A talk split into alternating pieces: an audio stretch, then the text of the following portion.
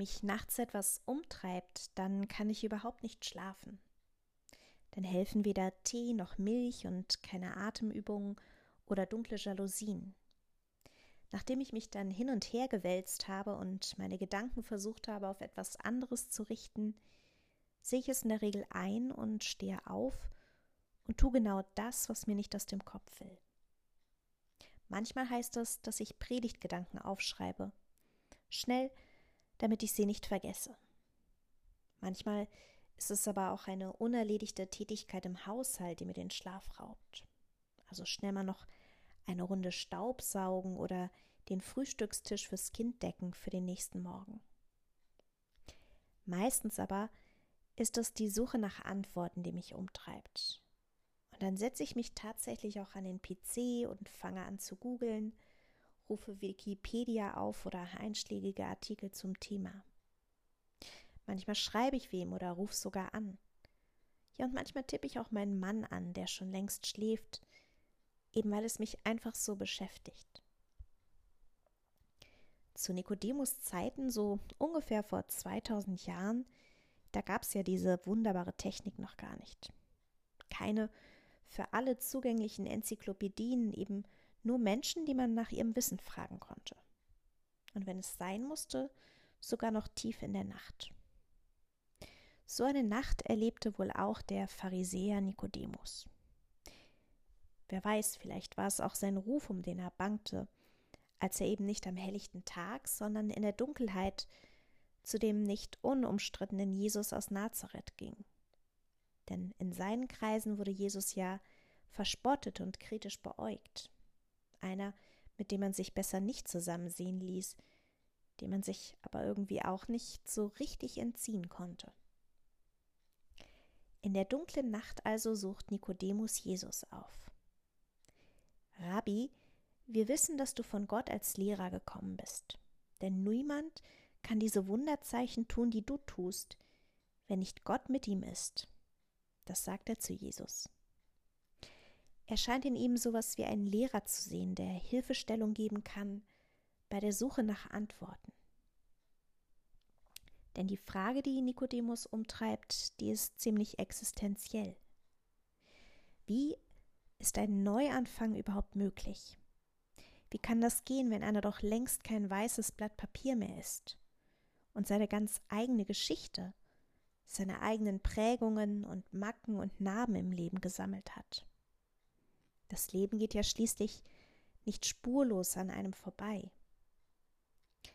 Wie kann man sich da also wie neu geboren fühlen? Wie kann ein Mensch geboren werden, der alt ist? Es ist doch nicht möglich, ein zweites Mal in den Bauch der eigenen Mutter hineinzugehen und geboren zu werden. So jedenfalls grübelt Nikodemus.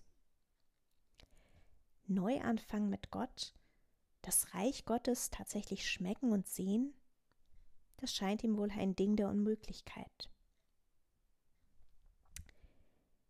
Mich neu ausrichten, Altes und Beschwerliches hinter mir lassen mich von neuem Mut und neuer Zuversicht erfüllen lassen.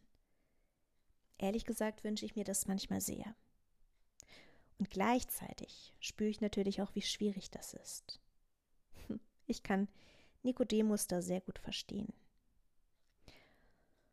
Und trotzdem, trotzdem ist sie manchmal einfach da, diese Zuversicht, dieses Gefühl, wie neu geboren zu sein. Zum Beispiel morgens nach dem Aufwachen, nach ausreichend Schlaf in einem gemütlichen Bett. Etwas, von dem ich als Mama eines Dreijährigen irgendwie nur träume. Oder nach einem Gebet in der Stille oder einem ausgiebigen Spaziergang in der schönen Natur oder nach einem besonders guten und klugen Buch oder einem schönen Lied und vor allem nach einer wohltuenden Massage. Dann weht mich dieses Gefühl des Neugeborenseins an wie der Wind. Ein unverfügbares Geschenk, das sich eben gerade nicht greifen lässt, das plötzlich kommt und manchmal auch wieder geht. Und du? Wann hast du dich das letzte Mal wie neu geboren gefühlt? Die Geistkraft weht, wo sie will, und du hörst ihre Stimme, aber du weißt nicht, woher sie kommt und wohin sie geht.